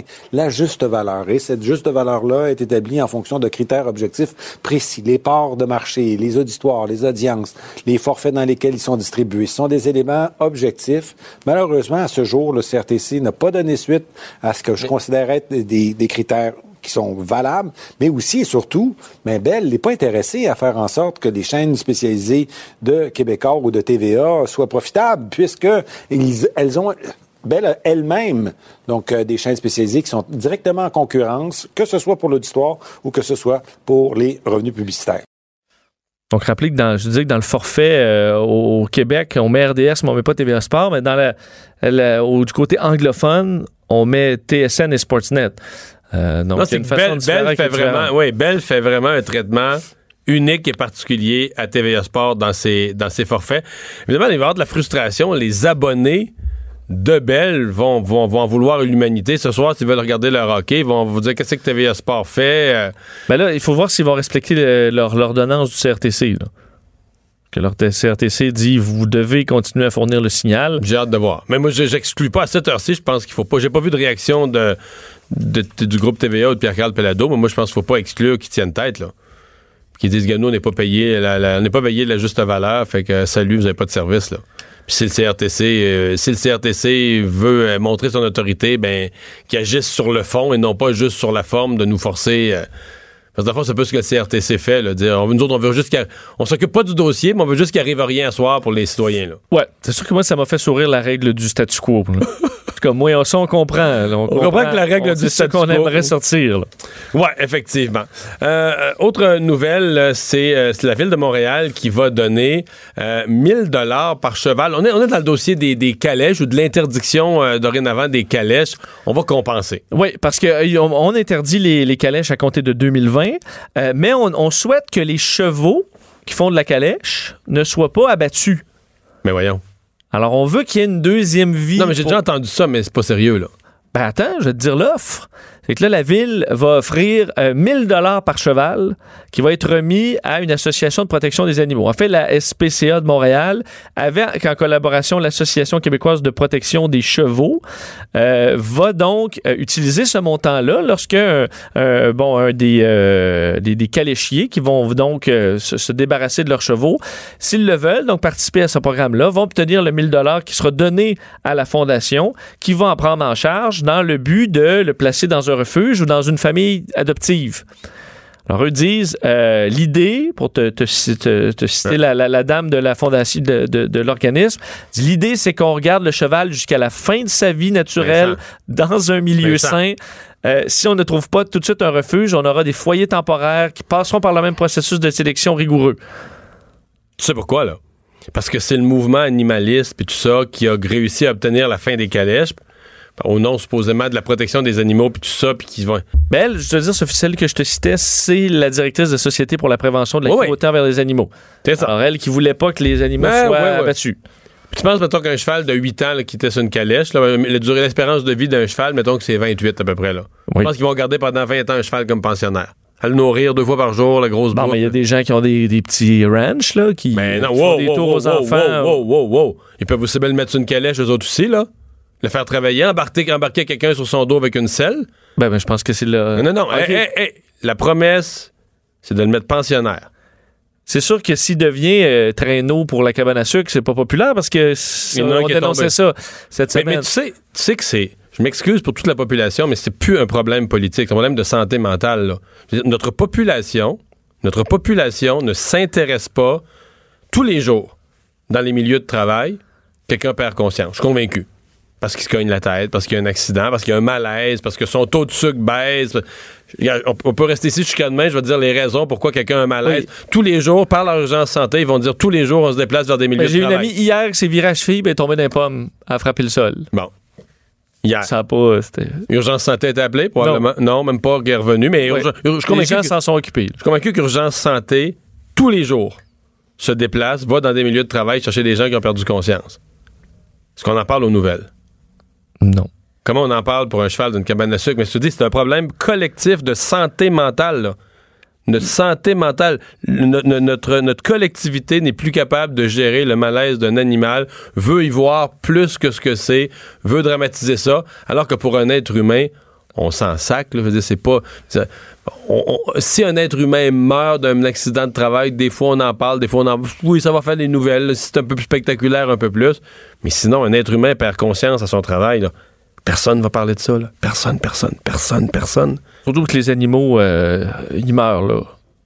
Hein? Les animaux meurent. Les animaux meurent, oui, un jour. Les chevaux Les- les euh, humains aussi. qui font de la calèche vont mourir aussi. Les humains aussi meurent. Oui, c'est ça. Un mais jour. pour ça, que- Certains jeunes, d'autres d'autres à 100 ans. Mais, mais le point, je c'est pense qu'il n'y a aucun intérêt, quelqu'un qui. Il n'y a pas des, pas des gens qui ont Moi, des je chevaux dis, là, Moi, ce que je te dis, c'est que les chevaux qui font plus de calèche, ils vont être abattus. On n'a pas le courage de le dire parce qu'on peut pas dire, tu sais, les gens du mouvement animaliste, on peut pas leur dire la vérité, là. Ils sont comme, ils veulent plus que les chevaux travaillent, le bien-être des animaux. Tu peux pas leur dire, on va les tuer. Donc, On s'attend à 35 demandes. Donc, on parle pas la- non plus de non, non, 1000 mais la chevaux abattus. Là. c'est ça, la SPCA va les prendre en charge. Oui. Pendant un temps. OK? Mais le temps que les caméras s'éloignent, le temps qu'on oublie ça, là. Je veux dire, voyons, t'as-tu idée ce que ça coûte? Oui, oui, je sais un peu Garder ce que un ça coûte. cheveu- J'ai des, des proches qui étaient dans le milieu de l'équitation. Garder un cheval des. Je, je te dis pas six Oui, mois, je te non, dis c'est pas. un- très cher. À la limite. Ben, un- juste un box, là, c'est souvent plusieurs centaines de dollars par mois, juste louer le box. là. Ouais. Puis là, faut que tu l'entretiennes, puis t'es quelqu'un la qui là tous les jours. t'as quelqu'un, puis de la coup de main-d'œuvre, puis tout ça, puis qu'on va faire ça pendant 10 ans, 15 ans, 20 ans, en disant, ah, ça, ce cheval-là, ça, c'est un pensionnaire, vous êtes la calèche à Montréal. Mais quand on dit qu'on les enverra pas toutes, là, ça veut dire qu'il y en a d'autres qui vont être vendus. Les caléchiers vont les garder pour les revendre à quelqu'un d'autre, Ils peuvent aller faire de la calèche ailleurs. qui va aller faire de la calèche ailleurs, qui va aller faire du travail ailleurs, qui va aller faire avec le cheval, va avoir le même genre de vie, là, le même genre de vie. Fait que si on me dit on veut plus de calèche dans le vieux Montréal parce que ça encombre la circulation, correct. Là, je veux suis pas d'accord. Moi, je pense que c'est une activité plutôt sympathique. Il y a ça dans toutes les villes, les vieilles villes. Mais au nom du bien-être des animaux, c'est un délire. Il n'y a aucun fondement. C'est un délire total et complet. On va faire abattre des bêtes. On va faire, dans d'autres, vont retourner travailler ailleurs, faire le même genre d'affaires. Tout ça au nom du fait, c'est ce qui est le farfelu du farfelu, au nom du fait que ces chevaux-là étaient malheureux. Ben voyons donc, malheureux. Un cheval, il se promène, tu le sors l'été. Tu sais qu'en plus, il y avait des conditions de travail plus avantageuses que les travailleurs de la construction, là. C'est à, 30 à 28 ou 29 degrés Celsius, il y avait congé, alors que les, les- les- les- travailleurs sur le pont Champlain là, continu- Ouais, il continuait. continuaient au gros soleil, là, à grimper d'un poteau. Donc, il y avait des conditions plus avantageuses que les travailleurs de la construction. Partait le matin, tu sais. Puis c'est pas vrai que c'est dur de traîner une calèche pour un cheval. C'est faux, là. Je veux dire, c'est. Ben, je voyais, mettons, un, or- un orignal dans le bois là, avec son immense panache. Il s'accroche dans Non, mais pendant le mois de juin, Des mouches. des mouches. Tu sais, c'est pas. Je pense qu'être un animal, on, on- on a l'impression que c'est le même niveau de confort de lui-même, mais c'est un c'est tough. Puis un tirer, une, en nature tirer une aussi. calèche, mettons un, un beau jour du mois de juin, là, qui fait pas trop chaud, là, que t'es juste bien, là, entre traîner une calèche toute la journée ou avoir la face à l'intérieur dans un box à noirceur. Qu'est-ce que le cheval moyen choisirait si tu le faisais voter, là? Mais là, Oui, évidemment, les défenseurs des animaux, eux, ont des confidences. Les animaux leur parlent. On peut pas s'ostiner avec eux. Ils savent ce que l'animal veut. Moi, les animaux me parlent pas. Fait que là, qui suis-je pour m'ostiner avec ces gens-là? Toi, tant qu'ils ont pas mal. euh, Ben oui. Puis après ça, ils nous sortent des arguments comme moi, mais là, s'ils n'ont pas à boire. Mais là, s'ils n'ont pas à boire, on est cave. Pas à peu près, Ouais. là. Ben, Donne- ça, donner je à comprends, tu donnes des réglementations. Ben euh, oui, mais donner à boire, c'est. Je pense que le caléchier n'a pas d'avantage à ne pas donner à boire à Ben. son cheval non plus. Bon, enfin. Euh. Ah, des discussions interminables sur notre époque. Euh, le Lab École, le grand projet pour redéfinir l'école québécoise, euh, on a eu vraiment là, les, comment dire, l'architecture ou les grandes lignes de ce que devrait être notre école de demain. Oui, il y a un peu plus d'un an, euh, vous vous souvenez probablement, l'architecte Pierre Thibault, Pierre Lavoie et Ricardo. Donc, Ricardo euh, Larrivée avait euh, fait, euh, bon, avait décidé de travailler ensemble pour étudier, euh, faire une publication sur l'école de demain. Donc, une évaluation de ce qu'on devrait faire pour des, pour rénover et à la fois construire des nouvelles écoles. D'ailleurs, euh, un ouvrage qui va servir de guide pour la rénovation future et la construction, entre autres, de sept écoles primaires euh, qui va être qui, bon qui sera complété dans les prochaines années. Alors, euh, on veut avec tout ça inspirer tous les acteurs du milieu pour avoir des projets un petit peu plus créatifs, un peu plus modernes, pour amener les enfants à avoir euh, une, et les enseignants aussi une, davantage une qualité de vie. Euh, alors, ce qu'on propose, entre autres, pour construire des meilleures écoles, on veut bon de, de- de grandes fenestrations, des aménagements qui limitent le bruit, on veut euh, des vestiaires pour éliminer les manteaux qui surchargent les corridors, pour faire des espaces de vie dans les corridors. On veut euh, que les cours d'école soient conçus autour de la nature, alors qu'il y a davantage de nature et d'arbres que de béton. Euh, on veut avoir au niveau de la cuisine de grands changements aussi, avec entre autres l'accès à un potager, une cuisine adaptée, une salle à manger agréable. Euh, et on aimerait que l'école soit davantage connectée à la communauté. Donc on dit pourquoi l'école ne serait pas le centre du village, par exemple, créer une proximité, une fierté autour de l'école. Alors, euh, on va voir comment on peut C'est magnifique. ces paroles-là en, Ouais. Écoute, sur le terrain. J'en rêve et moi, c'est drôle, hein, j'avais été. euh, j'avais accepté. Quand ça avait été lancé, ce projet de Lab École, euh, j'avais été invité à prononcer une conférence en région euh, où j'étais allé. Et juste avant que. C'était la clôture d'un événement, je ne sais plus quoi, puis en Mauricie. Et puis juste avant moi, il y avait une présentation de quelqu'un qui était un élu municipal qui avait participé la veille au Lab École et qui faisait rapport à la communauté, qui faisait rapport aux couple de 100 personnes présentes de tout ce qui avait été dit, puis de ce rêve d'une nouvelle école. Et j'avais été, j'avoue, euh, touché, euh, enthousiasmé de voir comment le monde embarquait, comment les gens disaient, ah oui, il faut ça dans notre ville, changer l'école. Je me suis rendu compte que ces, ces trois personnes-là, là, euh, Ricardo, euh, Pierre Lavoie, M. Thibault, ils- ont vraiment, vraiment mis le doigt sur quelque chose de sensible dans la population, que- quelque chose Donc que les le gens sont prêts à, ah, à- vraiment, là. Tu sais, t'avais t'avais une communauté, puis souvent dans ces affaires-là, la réaction d'une communauté, ça aurait pu être de dire, ah, j'ai hâte Ouais. de voir. J'ai hâte de voir ça, ce qu'ils vont changer vraiment. Là, c'était pas ça du tout. C'était oui, puis. Donc, ils ont touché quelque chose. C'est juste que, on- là, on présente l'école comme ce qui devrait être le plus beau bâtiment de la ville. Mais il faut voir d'où on part. Présentement, c'est la dompe du quartier. Où c'est, comment c'est le bâtiment le plus négligé. Euh, l'évaluation avait été faite, je sais plus trop par qui, il y a quelques années, je pense à la ville de Laval, où on avait fini par dire, ben, les écoles, là, c'est les pires bâtiments. Ben, moi, je suis dans Hochelaga, là. Je veux dire, c'est en, c'est en décrépitude, là. mais pire que la moyenne, pire que la moyenne des bâtiments. là. Oui. Ah oui, oui. Fait tu comprends ce que je veux dire? C'est que là, tu dis, on veut que ça devienne le top, mais tu sais, on part pas de, on est déjà sur ce chemin-là, là. Non, non, non, non. On part, on part de l'autre bout du spectre. Ben, tu vas Ouais. dire, faut rêver, là, peut-être. Moi, je veux réparer mon écho, mais je magasine des Porsche, C'est ça. C'est ça. Mais enfin, regarde, il faut, faut, rêver dans la vie. Parce qu'on a vu surtout les trucs, par exemple, au Danemark ou en Norvège, des, des, des, versions assez modernes euh, des, des, écoles qui se font de plus en plus dans les pays scandinaves. Donc, eux disent, en gros, pourquoi nous, au Québec, on serait incapable de bâtir les plus belles écoles? Ben, c'est sûr qu'il euh, y aura peut-être de l'intérêt. Merci, Vincent. Le retour de Mario Dumont, l'analyste politique le plus connu au Québec. Cube Radio subvention qui a fait jaser pas mal plus au Canada anglais qu'au euh, Québec jusqu'à maintenant. C'est une subvention pour moderniser euh, les, les, les, les, frigos, les systèmes de réfrigération de l'eau blase. Euh, ça vient d'un... C'est encore un débat sur un fond vert. 12 millions qui ont été donnés. parmi ceux qui ont réagi, Maxime Bernier, le chef du Parti populaire du Canada. Bonjour, M. Bernier. Bonjour. Bon, est-ce qu'on est-ce que c'est un programme en matière de changement climatique qui doit être applaudi? Ben non, écoutez, ça n'a pas de bon sens, là. C'est 12 millions de dollars à une compagnie qui a fait l'an dernier plus de 700 millions de dollars en profit, qui est détenue par une famille milliardaire, la famille Western, qui ont sûrement les moyens de changer leur frigidaire pour être plus efficaces. Euh, c'est carrément indécent. Et pour moi, c'est un genre de capitalisme de copinage où le gouvernement, avec ses amis, donne des subventions sous le prétexte de régler les changements climatiques. Euh, ça n'a pas de bon sens et c'est pour ça que, bon, en Chambre euh, cette semaine, on a posé des questions au gouvernement sur cette subvention-là, mais les réponses que la ministre nous donne, euh, ça va aider à lutter au changement climatique. il y a beaucoup d'autres moyens d'être plus efficace pour lutter contre les changements climatiques que donner 12 millions de dollars à une compagnie qui fait des profits de 700 millions de dollars.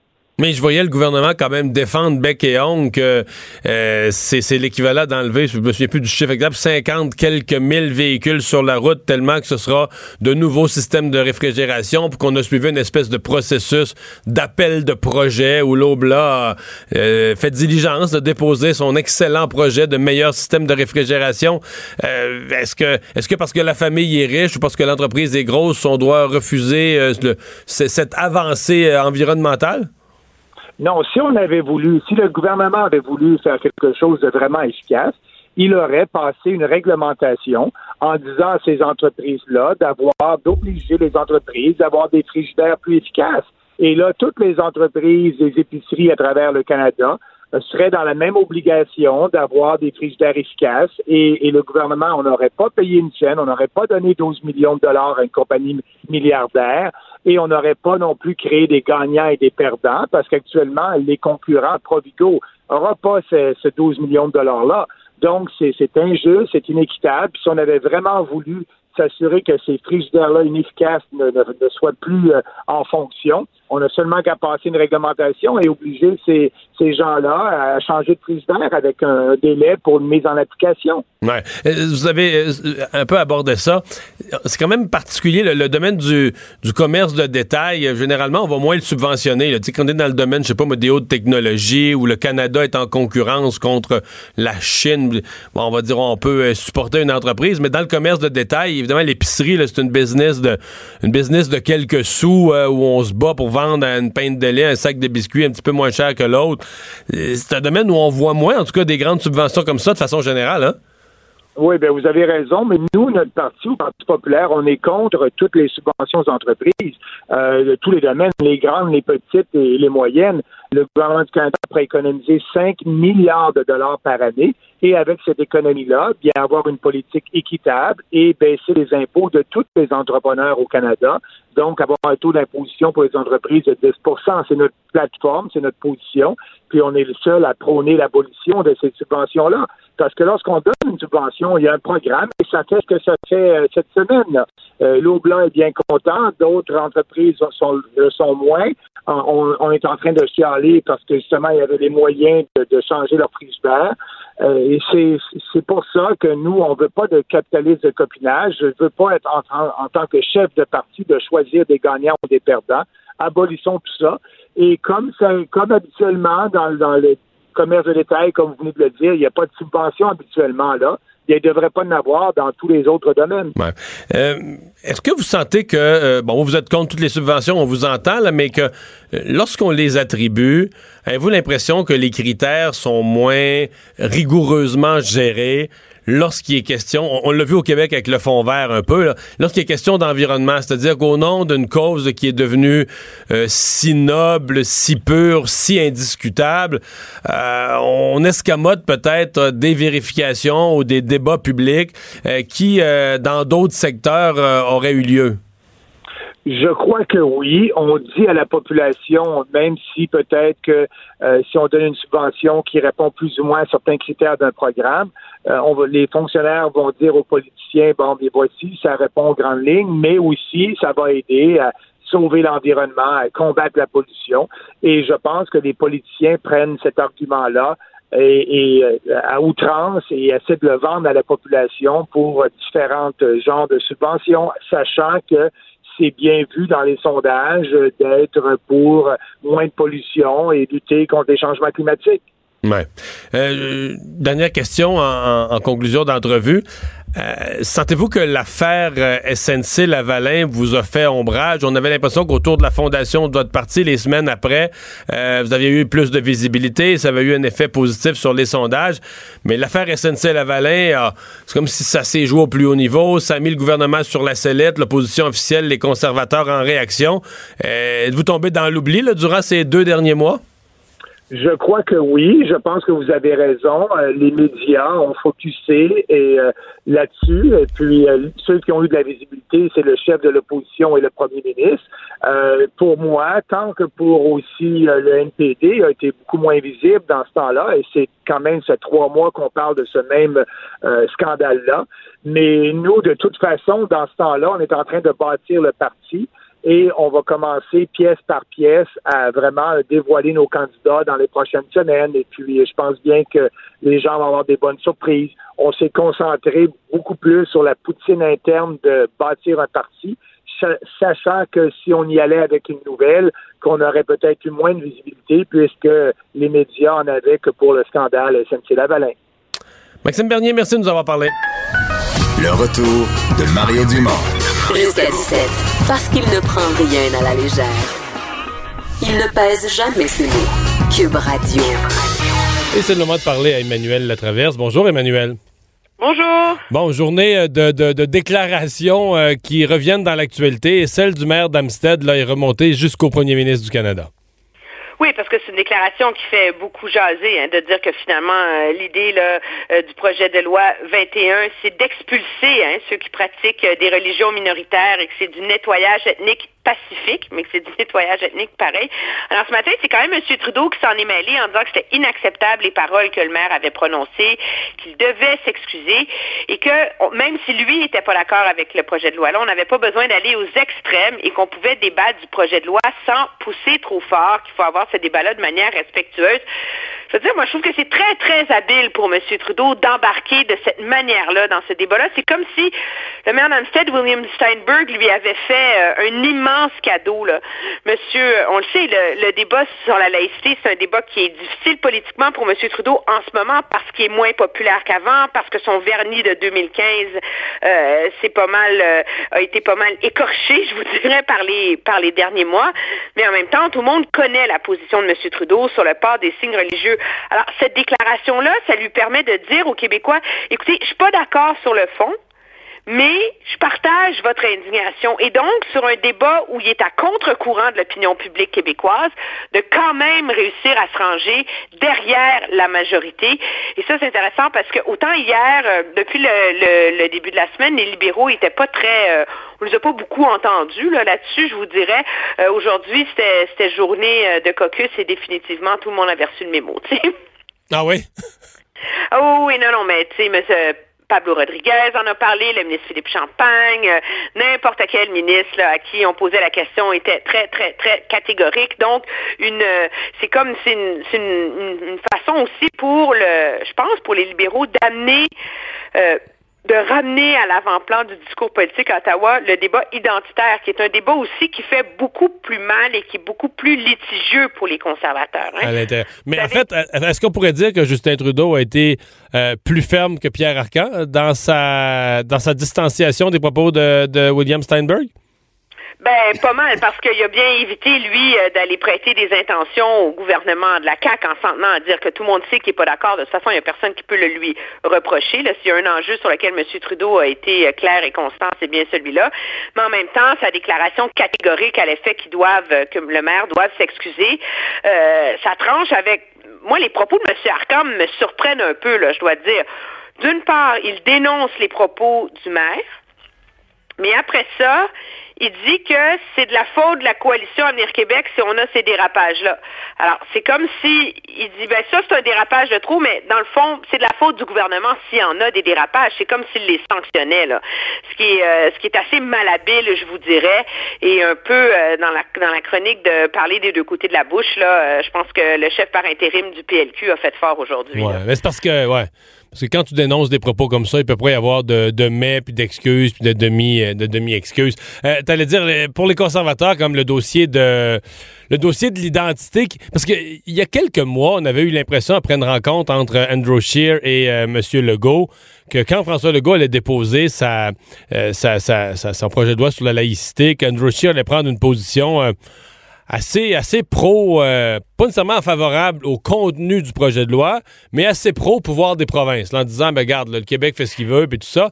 Et c'est, c'est, ça semble plus... la con- la fine, fine ligne à laquelle les conservateurs s'en tiennent. Parce que c'est quand même une grande coalition, le Parti conservateur, en termes idéologiques, puis en termes euh, national aussi. Parce qu'il faut, faut pas oublier, c'est quand même un parti qui est contre le vote à visage couvert, qui est contre la prestation de serment euh, pour la citoyenneté à visage couvert. Là, on va pas refaire le débat sur le niqab de la dernière campagne électorale, mais en même temps, euh, qui trouve que ce projet de loi-là, en interdisant le port des signes religieux plus larges, euh, de manière plus large, vraiment viole les chartes des droits et libertés. Pourquoi? Parce que M. Scheer fait campagne d'un océan à l'autre.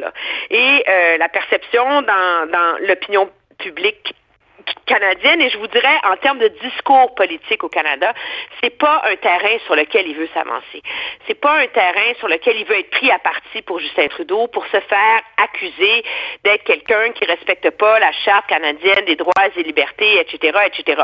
Alors la position des conservateurs, c'est de dire on est contre le projet de loi philosophiquement, mais on respecte le choix des Québécois de mener leur propre débat. Mais ça n'a pas sorti grand- beaucoup, là. La, la deuxième moitié, euh, dans l'ensemble, moi, je mettons, moi, j'ai l'impression de ne pas l'avoir entendu, tu vois, puis je suis quand même pas mal d'actualité, là. Puis j'ai juste entendu un Andrew Scheer mal à l'aise. je l'ai même pas entendu clairement, qu'il respectait le pouvoir des provinces. C'est que ça a pas, euh, ça a pas sorti On fort. n'entend pas. C'est, comme, euh, c'est un peu la, la kryptonite, là, moi je dis, parce que le problème, c'est qu'au Québec, c'est très, c'est ça leur message. Et pour preuve, même ce matin, hein, quand on a posé la question à Gérard Deltel sur les propos du maire d'Amstead, sa réponse est, écoutez, je ne m'en mêle pas. Je ne veux pas commenter. On peut pas d'une part dire que le débat sur la laïcité appartient au Québec puis que c'est pas au gouvernement fédéral de s'en mêler pour que moi je me mette à commenter les déclarations de tous et chacun là-dessus. Mais en même temps, d'aller dire haut et fort qu'on va laisser le Québec légiférer sans s'en mêler et sans laisser planer la menace de s'en mêler, la crainte chez les conservateurs, c'est que ça, ça leur fasse mal en campagne électorale. Alors, ils sont vraiment sur un fil de fer là-dessus, d'un débat euh, très difficile qui peut leur coûter cher, d'où la très, très, très grande prudence euh, euh, dont ils font preuve en ce moment. Ceci étant dit, chez les libéraux, on laisse planer l'idée, on étudie, on va voir, etc. Mais sur le fond, c'est la même position que celle de Justin Trudeau un peu. Là. M. Trudeau n'est pas allé au front en disant qu'il allait contester et qu'il allait euh, se porter à la défense euh, des enseignantes qui portent le voile. Là. Euh, tout ce qu'il Fait que, fait en ce dans les faits, il dit, qu'il est pas puis- ouais. d'accord. Il- puis dans les faits, il dit pas, mais il va laisser aller la province avec son pouvoir. c'est de facto ça, en, en disant pas le contraire. Mais moi, je Parce que- vois mal dans une année électorale en ce moment comment il peut s'aventurer autrement. Ceci étant dit, c'est un gouvernement qui a vraiment eu l'art de nous surprendre dans ses stratégies Ouais. tactiques. Euh, mais moi, ce que j'entends en ce moment, c'est qu'on n'est pas sur un pied de guerre à préparer un recours. De toute façon, les libéraux ils disent il va en avoir des recours sur- devant les tribunaux. Hmm. Il va en avoir plein. Alors, pourquoi aller se mêler de ça, là? Ouais. D'autres vont faire le travail à notre place, tu sais. Emmanuel, il nous reste euh, euh, deux minutes pour parler de. C'est une histoire qui a peu euh, eu d'écho au Québec, cette histoire d'une subvention à l'eau blase. Ça a quand même animé pas mal le débat public au, au Canada anglais.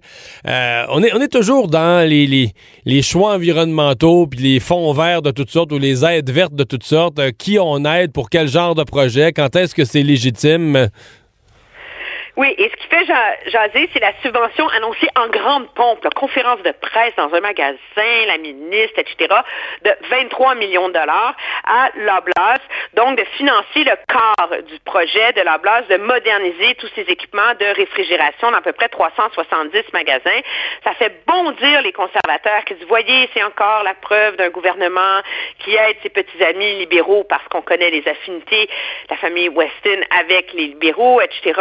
Et, euh, et donc, ils ont complètement déchiré leur chemise. Et le NPD aussi, qui fait valoir que euh, le gouvernement n'a pas à aider euh, des compagnies déjà très, très, très fortunées. Encore moins des compagnies qui disent que le NPD paye mal leurs employés. Ouais. Moi, ce qui m'a surpris là-dedans... c'est aussi le commerce de, le commerce de détail. là. Parce que généralement, on dit, on, les gouvernements touchent au minimum à tout ce qui est commerce de détail, compte tenu, tu sais, mettons, l'épicerie, là, c'est une business de scène, là, tu sais, où on se concurrence sur chaque livre de beurre à 10 cents près. Tu sais, c'est encore plus, tu sais, c'est pas comme une entreprise de nouvelles technologies où le Canada est en compétition contre euh, la Chine, tu sais, puis la Russie, puis les. États-Unis, là. C'est, c'est, c'est du commerce de détail. là. Mais, mais ce qu'il y a de surprenant aussi, c'est de voir l'ampleur de ce fonds-là. là. C'est 450 millions de dollars que va donner le gouvernement en subvention par le biais d'appels d'offres à des provinces, des municipalités, des organismes. N'importe qui peut appliquer là-dessus. Puis l'ironie ultime, bien sûr, c'est que les conservateurs déchirent leur chemise sur 23 millions de dollars pour leur blase. Mais c'est drôle, hein, la compagnie... euh, euh, pétrolière CNR, Canada Natural Resources, elle a reçu 22 millions pour acheter une nouvelle turbine pour ses projets de sable bitumineux. Ça, ben, on n'a pas entendu. Hein, Les conservateurs ont trouvé ça correct, ça, finalement. ça, c'était correct. Alors voilà, c'est la beauté euh, des Ouais. Mais, mais c'est parce que, Emmanuel, tout ce que tu nous racontes, c'est sûr que pour les Québécois, on pense à notre fonds vert là, qui était dans l'actualité il y a quelques mois. Puis, l'impression qu'ils en dégagent pour le contribuable qui paye ses taxes sur l'essence, c'est que ces fonds verts deviennent d'énormes montants d'argent qui se ramassent avec toutes les taxes sur l'essence. Puis que, bon, comme, comment dire, comment ça a été ramassé facilement pour les gouvernements, puis pour une bonne cause, on est peut-être moins, euh, sais, moins soucieux des détails quand vient. On, c'est une belle- enveloppe d'argent pour dépenser à gauche puis à droite dans toute espèce de projet qui peut avoir, euh, oui, un volet environnemental, mais on sent peut-être pas la même rigueur budgétaire que dans d'autres ministères où l'argent est dur à avoir. Non, chez la- la- l'argument, ceci étant dit, à la défense du gouvernement Trudeau, c'est que dans ce cas-là, disent-ils, les fonds servent vraiment à réduire des émissions de gaz à effet de serre. On fait valoir que ces fonds-là vont permettre, entre autres, parce que la Blase va mettre 36 millions de dollars aussi. Là, C'est vraiment des meilleurs réfrigérateurs. Là. c'est vraiment des meilleurs réfrigérateurs. Ça va réduire les émissions de la blase d'un quart, que c'est comme euh, l'équivalent d'enlever 50 000 voitures des autoroutes. Alors, du côté d'Ottawa, on, on fait valoir qu'en passant par la stratégie d'avoir des appels d'offres, justement, et que les gens soumettent des projets, que ça permet euh, finalement d'avoir une meilleure imputabilité de comment ces fonds-là sont dépensés. Mais ça les met pas à l'abri de la controverse, surtout quand on donne l'argent à des énormes compagnies qui sont très, très, très fortunées, là, comme des grosses compagnies pétrolières ou euh, une compagnie de commerce du détail qui est un géant aussi énorme que leur blase. Là. Merci beaucoup. Le retour de Mario Dumont. Jusqu'à 17, parce qu'il ne prend rien à la légère. Il ne pèse jamais ses mots. Cube Radio. C'est le moment de parler sport. Euh, Dave Morissette, salut. Mario, Vincent, comment ça va? Ça va très bien. Ça commence ce soir? Ben, Ça commence ce soir. Excité, excité de voir le début des séries, excité de voir qui va remporter la Coupe cette année. Mais j'ai vraiment, c'est drôle, Mario, je sais pas, on a fait nos prédictions l'autre jour. Moi, je suis allé avec le Lightning de Tampa Bay. Euh, ce soir, le premier match sur lequel je travaille, c'est le Lightning. Je parlais avec un ami là-bas. Il y a plusieurs Québécois là-bas à, à Tampa Bay. Tu sais, c'était une année de rêve à Tampa Bay. mais euh, on s'est quand même fait éliminer à passer en 7 contre les Capitals de Washington. Puis le mot d'ordre là-bas, il, il le doute à Tampa Bay. C'est drôle, hein? C'est qu'on on, on a l'impression qu'on manque de robustesse. Et on Oh. pense avoir réglé le, le- le problème. Mais euh, tu sais, on a tellement de talent. Et ce que je disais à, à ma source à Tampa Bay, mais Colin, vous avez tellement de talent. La, Ligue n'a pas changé. Tu sais, la robustesse, on a besoin de ça quand maintenant? Tu sais, jouer physique. Non, mais il dit, série de 7 l'an passé, on a manqué de jus, on a manqué de gaz. Et c'est vrai qu'on oublie qu'une série dans la Ligue nationale, tu sais, jouer un match, il n'y a rien. C'est comme le Canadien qui va affronter les Jets de Winnipeg pour dire Ah, c'est pas grave, les Jets, le Canadien a bien fait contre les Jets. C'est vrai. Mais sept matchs, aller dans le coin, aller chercher la rondelle contre un gars, puis les Jets de Winnipeg en passant, c'était un gars en bas de en bas de pieds, puis c'est euh. Euh, tu sais, il n'y a rien là, tu sais, d'affronter, mais tu vas, contre tu vas chercher la rondelle contre un défenseur de 6 pieds 3, 6 pieds 4, une dizaine de fois par match, peut-être différent. Ouais. Euh, qui d'autre, là? Fais, fais-nous, euh, passe-nous en rafale, vite, vite, vite, des équipes qui, qui, sont pas à négliger, qui sont, selon toi, à surveiller. Bon, on sait que toi, tu penses, les- on, t'a compris pour euh, Tampa Bay, mais qui d'autre, là? Ben, moi, ben, moi, moi, dans l'Est, il va dans l'Est, là, les Blues de Boston, les Maple Leafs de Toronto. Pour ceux, pour ceux qui ont suivi les Leafs cette année, pour ceux qui, ont, qui ont vu les Marner, les Matthews, c'est c'est une équipe, euh, j'ai oublié, j'ai oublié Tavares en passant, là. C'est une équipe qui a eu un début de saison extraordinaire. On marque des buts défensifs qui laissent à désirer, mais on affronte les Blues de Boston. Les Blues de Boston, en début de saison, début de saison, on croyait que les Blues allaient être bons, mais on croyait pas qu'ils allaient être où ils sont présentement. Le défi, les- je parlais, c'est drôle parce que ce matin, c'est ma journée d'appel, mais euh, je parlais avec un gars de l'organisation à Toronto, puis on y croit à Toronto, tout le monde, euh, tu sais, je travaillais avec Michel Bergeron, puis là, tu sais, il voyait les voix Boston en quatre, tu sais, gagnant en quatre. Et si c'est ça, là, je le dis, parce qu'on peut notre entraîneur... c'est la déprime à Toronto, si c'est ça, là. Hey, si, tu sais, on parle de Montréal puis de l'attention médiatique, euh, médiatique. À Toronto, Mario, et ça, c'est la même chose, là. C'est la même chose, mais. Et, Mike Babcock, celui qui a le plus de pression à Toronto, c'est pas Marner, c'est pas Matthew, ces gars-là ont des au terme. C'est l'entraîneur. C'est l'entraîneur le mieux payé de la Ligue, donc on veut, puis il doit gagner. On, regarde Washington, moi j'ai hâte de voir Washington, euh, ce qu'ils vont faire aussi, parce que euh, est-ce qu'ils sont capables de répéter? Euh, je suis pas certain. Affronte Columbus.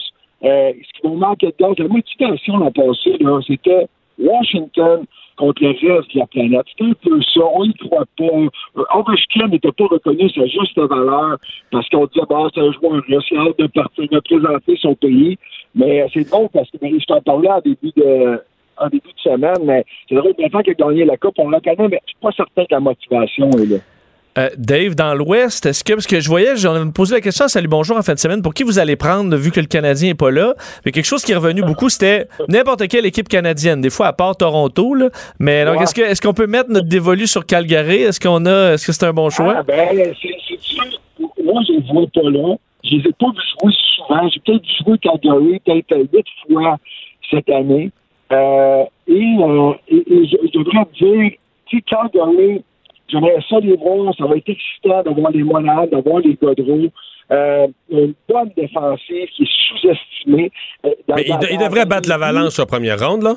ben, ben oui, ben oui, ben oui. Moi, je pense qu'ils vont passer à travers l'avalanche. Moi, je pense que l'avalanche, alors, depuis beaucoup, beaucoup d'énergie, ça rentre là, là. Mais dans l'Ouest, c'était ridicule. De toute façon, la course, là, on ne plus le nombre de points de l'avalanche. Je l'ai pas devant moi, là. Mais ça va être photo de 90 points. Mais deux gardiens, puis Calgary, qui va faire la différence, c'est Pat mon, mon, mon collègue. Euh, il les voit en finale à cause des gardiens de but. T'as Fritich, un jeune gardien, ben, c'est pas un jeune, a 26 ans. là. 26 ans, qui est plus jeune dans la nationale. Mais c'est ses premières séries. Et euh, son second, son second, c'est Mike Smith. Ça, ça va être intéressant de voir. Les Flames de Calgary, là, eux autres, quand c'est plus de 100 points euh, dans l'Ouest cette année, on marque des buts, sont bons à voir. Puis, tu on parle des équipes canadiennes, on parle d'engouement ici.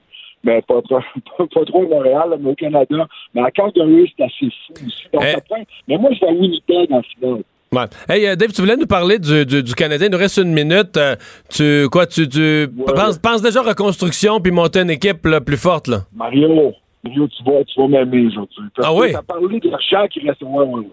J'ai eu une grande discussion aujourd'hui avec un ami, un agent, et euh, qui me disait, écoute, il ne sent pas d'aller, je vous écoute, il a, raison, parce que Canadien doit être dépensé. Il dit, arrêtez de blâmer Claude Julien, T'as- en quelque sorte, chez moi, je suis dur avec Claude Julien, tu as une équipe, je veux qu'elle gars je veux qu'elle gars contre Julien là-bas, j'ai l'impression qu'il est trop passif, mais il dit, regarde les équipes qui ont fait les séries, tu as deux équipes qui ont dépassé en bas du cap salarial, qui sont là, tu as Columbus, tu la Caroline.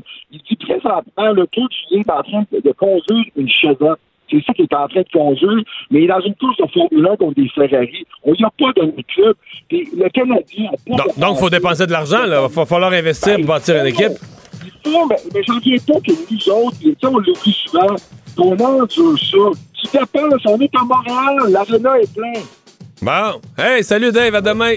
Hey, merci, bon, à demain. Vincent, on continue à garder un œil sur euh, les pannes. Euh, on Ouais. était à quoi, contre 95 000 au début de l'émission? Ouais, on est quand même euh, baissé pas mal, 78 000 Oh, quand présentement. Alors, le, le Hydro-Québec a fait quand même beaucoup de travail, particulièrement à Laval où ça a beaucoup baissé. On est rendu à 17 000 clients privés d'électricité. Par contre, le bilan des gens intoxiqués au monoxyde de carbone est passé à 35 personnes transportées. Donc, à 10 de plus dans les 10 dernières de heures. plus dans les deux derniers jours. Alors, le bilan qui augmente. Rappelez d'être prudent. Les systèmes de réchaud à l'intérieur, les barbecues pour cuisiner ou chauffer, c'est une euh, idée à proscrire. Merci Vincent. Merci à vous de nous avoir accompagnés au cours des deux dernières heures. On se retrouve demain. Cube Radio.